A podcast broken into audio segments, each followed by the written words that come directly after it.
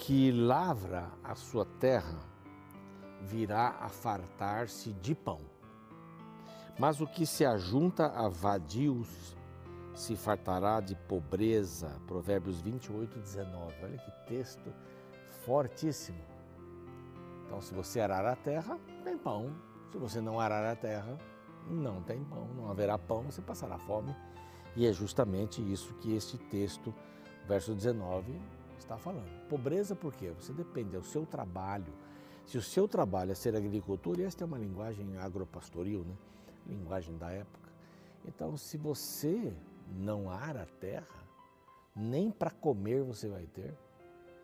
E você vai viver em pobreza porque, porque não terá nada para vender ou trocar com outras coisas que você precisa.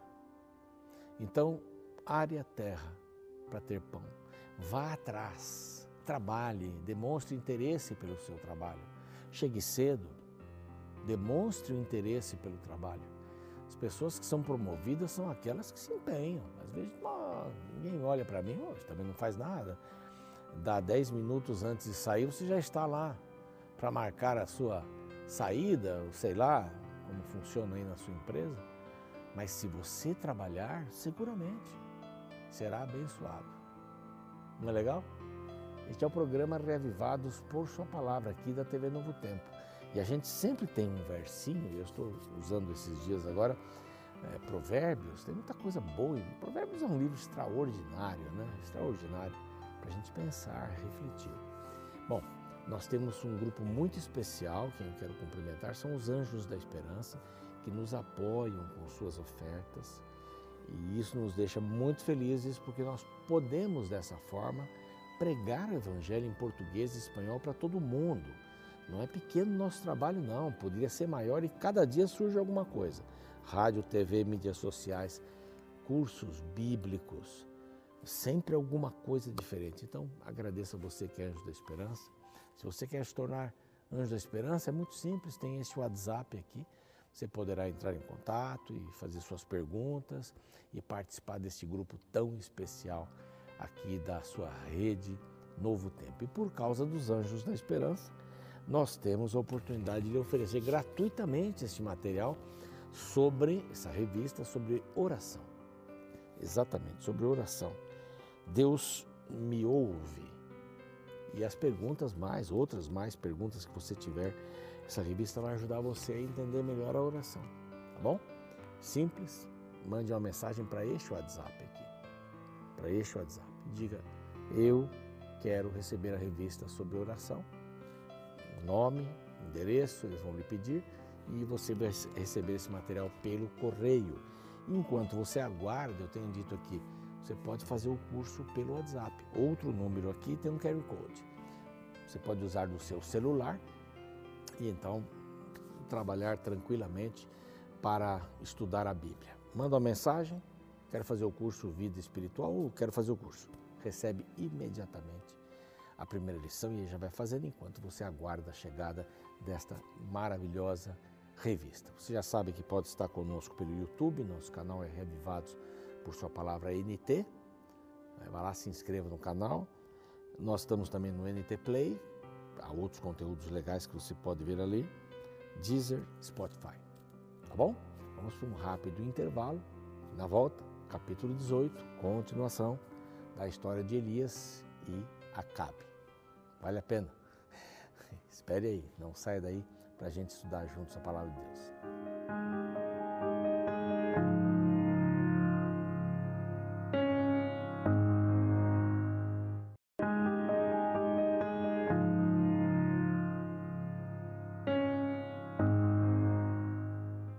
Maravilha, já estamos de volta com o programa Reavivados por sua palavra aqui da TV Novo Tempo. Nós não temos esse espaço no YouTube, não é? Você já percebeu isso? Não temos a música final também no YouTube. Tivemos, tivemos muitos problemas aí de autoria, embora as músicas sejam todas da Novo Tempo, mas vamos resolver isso mais para frente. Mas temos o conteúdo do programa, mais esse rápido, rápido é, desenho maravilhoso do capítulo aí no final. Mas hoje estamos no capítulo 18 até o capítulo 12, 11, a história de Salomão. do 11 até o 16, 12 até o 16, tivemos vários reis ali, um só bom, o restante todos reis maus, péssimos. E aí o 16 termina com a história do pior dos piores, né? o que recebeu o troféu de pior dos piores, e foi Acabe. Elias agora entra no capítulo 17, vai praticamente até o final, tá ali. Mas ele entra para chamar a atenção dos pecados de Acabe. Ele estava adorando outros deuses, outro deus especialmente, Baal, se casou com a filha do rei dos Sidônios, Etbaal, que era um sacerdote de Baal. A filha seguia, era um tipo de uma sacerdotisa também de Baal e exigiu uma porção de coisas e o rei cedeu.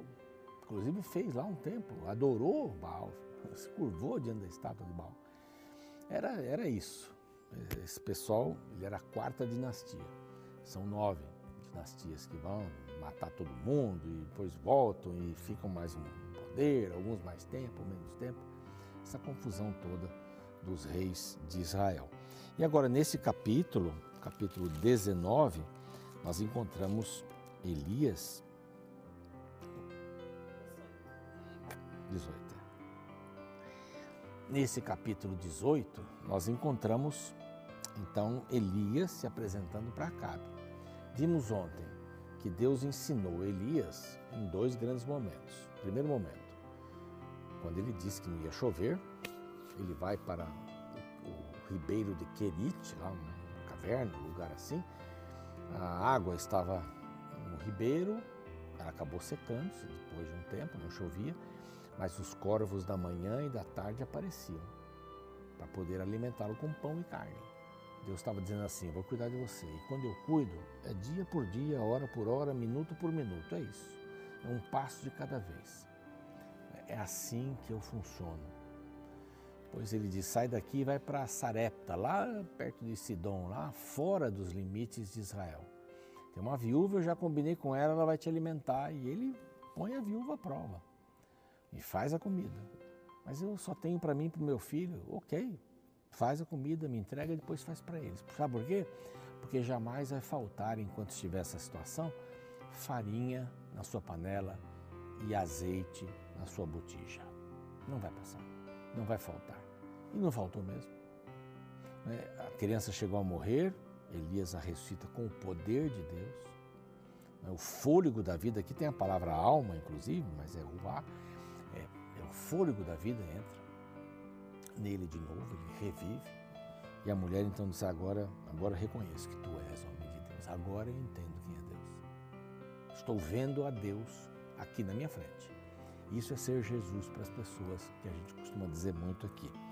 Bom, agora fogo vai cair do céu. Olha o fogo do céu. Elias sai, Deus disse: Agora você sai. Muito tempo depois, três anos, né? Verso primeiro, 18 primeiro. Muito tempo depois, veio a palavra do Senhor a Elias, no terceiro ano da seca. Vai, apresenta-te a Acabe, porque darei chuva sobre a terra. E ele foi. Foi, tinha uma fome tremenda em Samaria, Samaria, capital do Reino do Norte, Israel. Fome tremenda. Acabe chamou a Obadias, Obadias era um, era um mordomo, mas era profeta ele protegeu 100 profetas de Jeová. Então Elias não estava sozinho. Só para a gente pontuar aqui, que depois eu vou falar um pouquinho sobre isso. Obadias temia muito ao Senhor, diz aqui, porque quando Jezabel exterminava os profetas do Senhor, Obadias tomou 100 profetas, 50 de cada vez, e os escondeu numa cova e os sustentou com pão e água, o quanto que ele pôde. Ele era mordomo.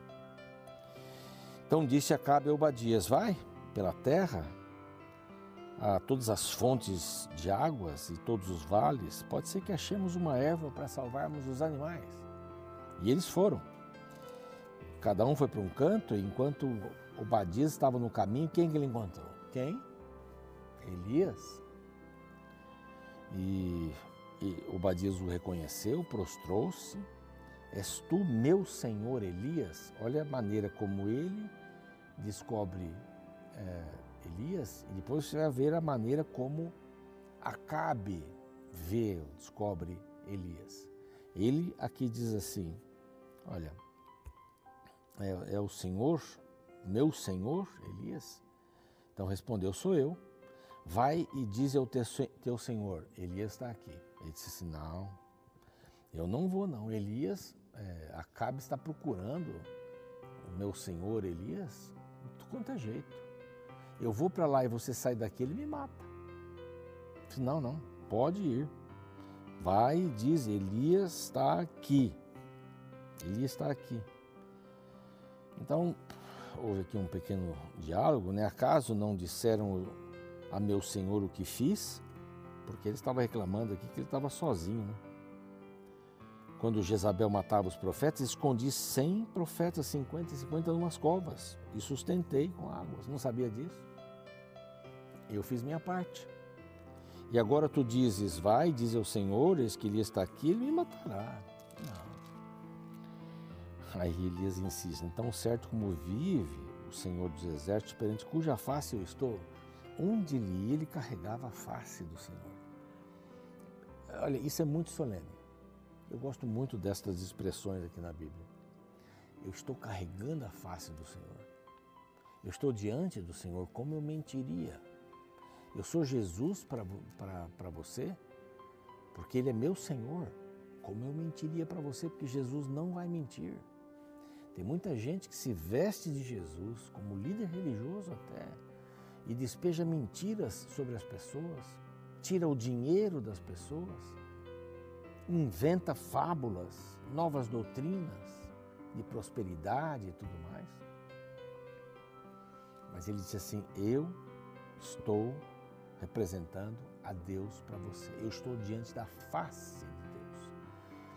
Quão bom é quando a gente anda por aí tendo absoluta segurança de que Deus está com a gente.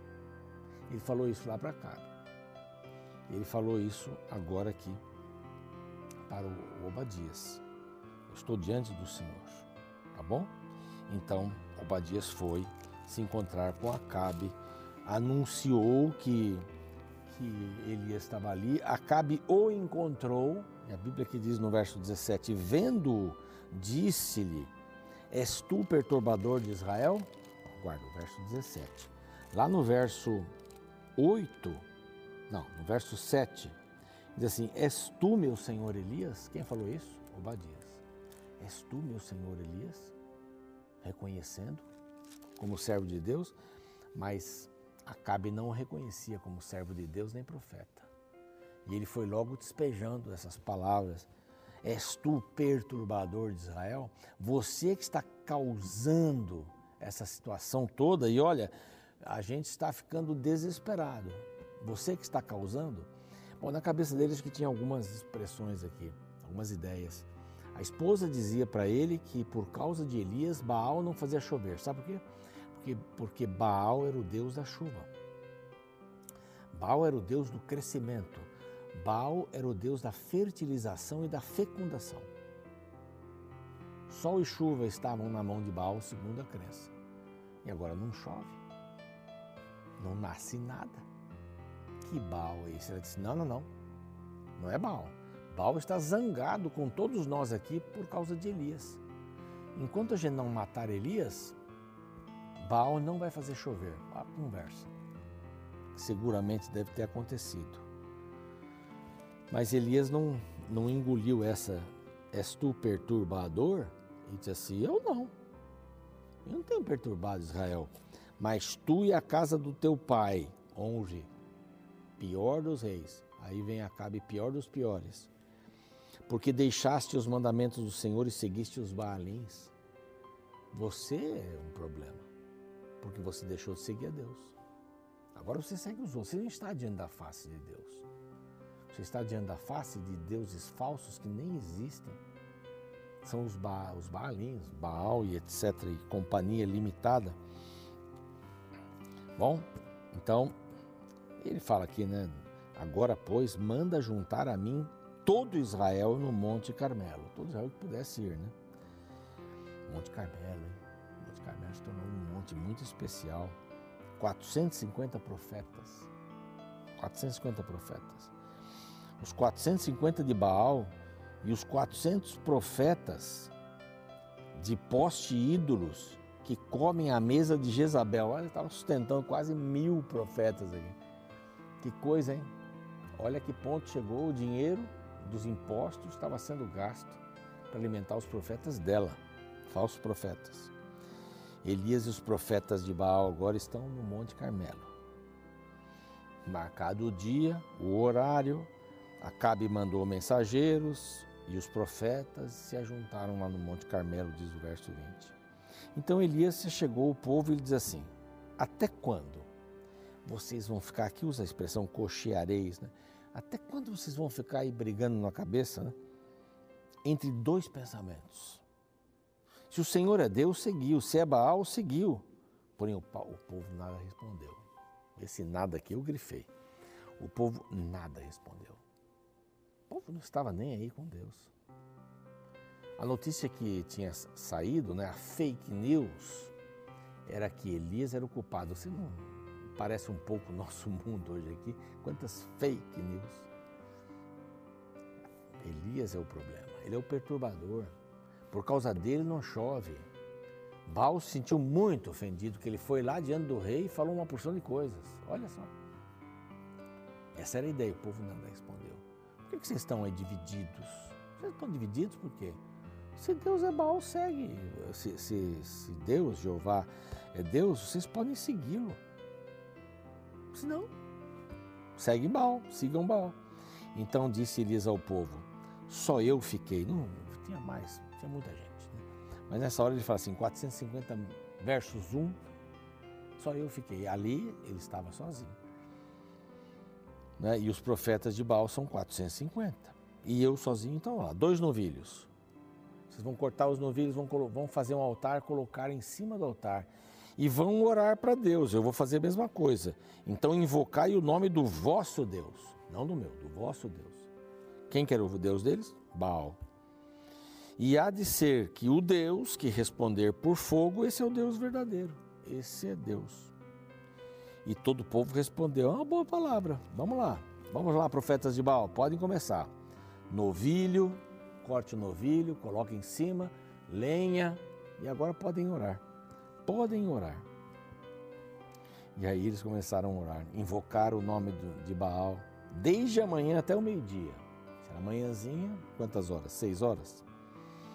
Dizendo, ah, Baal, responde-nos. Porém, não havia voz que respondesse.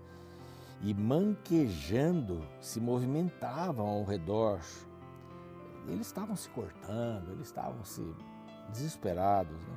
correndo ao redor do altar. Ao meio-dia, Elias, Elias zomba deles e clamai com voz mais forte.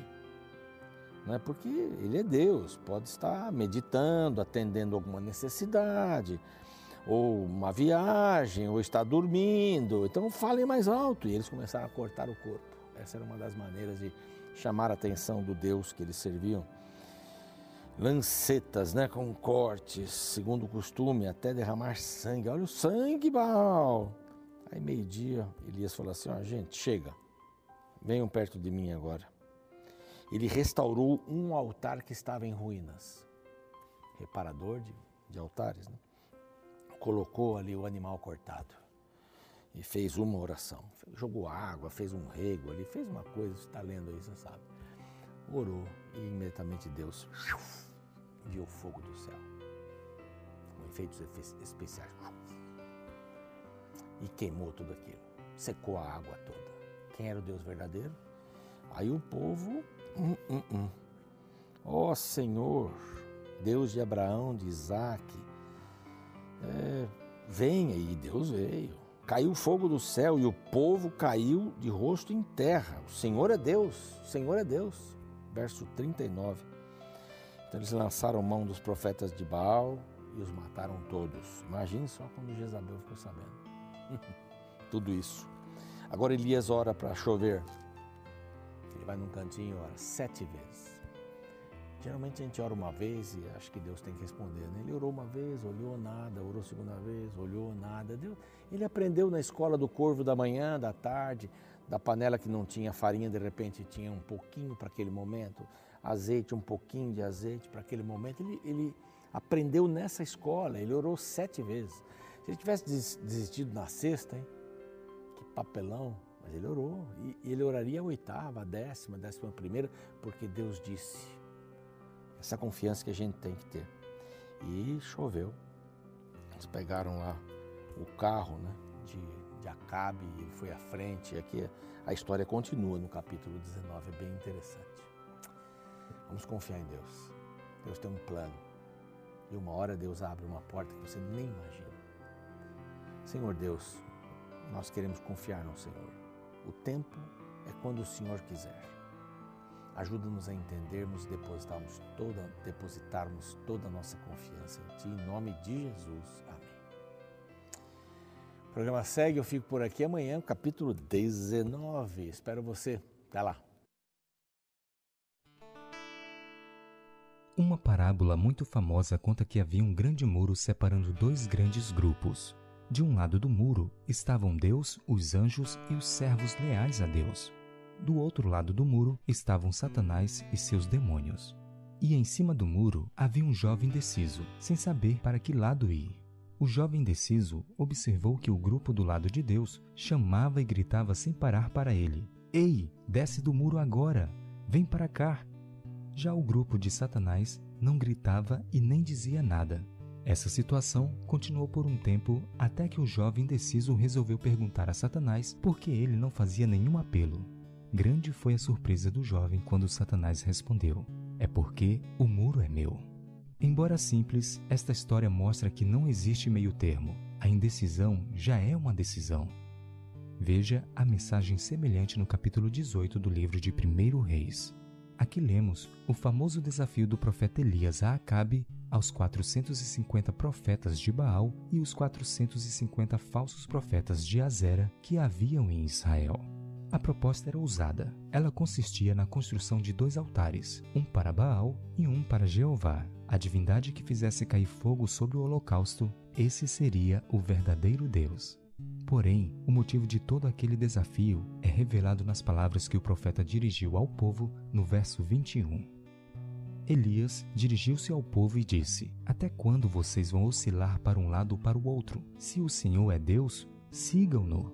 Mas se Baal é Deus, sigam-no. O povo, porém, nada respondeu. O povo vivia uma religião marcada pela indecisão. Não eram completamente de um lado nem do outro e, quando confrontados para tomarem uma decisão, simplesmente se calaram. O restante do texto mostra que os profetas de Baal começaram a clamar por fogo. Como era costume daquela religião, eles gritavam e se mutilavam, mas nada aconteceu. Depois de exaustos, eles desistiram e passaram a vez a Elias, o qual pediu que jogasse água sobre o sacrifício, mostrando a certeza de que sua oração seria respondida. Agora veja a parte final de sua oração ao pedir fogo sobre o altar. Responde-me, Senhor, responde-me, para que este povo saiba que tu, Senhor, és Deus e que a ti fizeste retroceder o coração deles. O objetivo por trás do desafio estava o desejo de que o povo se decidisse. O final da história mostra que Deus fez a parte dele ao enviar fogo do céu e consumir o sacrifício. Porém, mesmo diante de tantos sinais naquele tempo, e ainda hoje, muitos ainda não se decidem.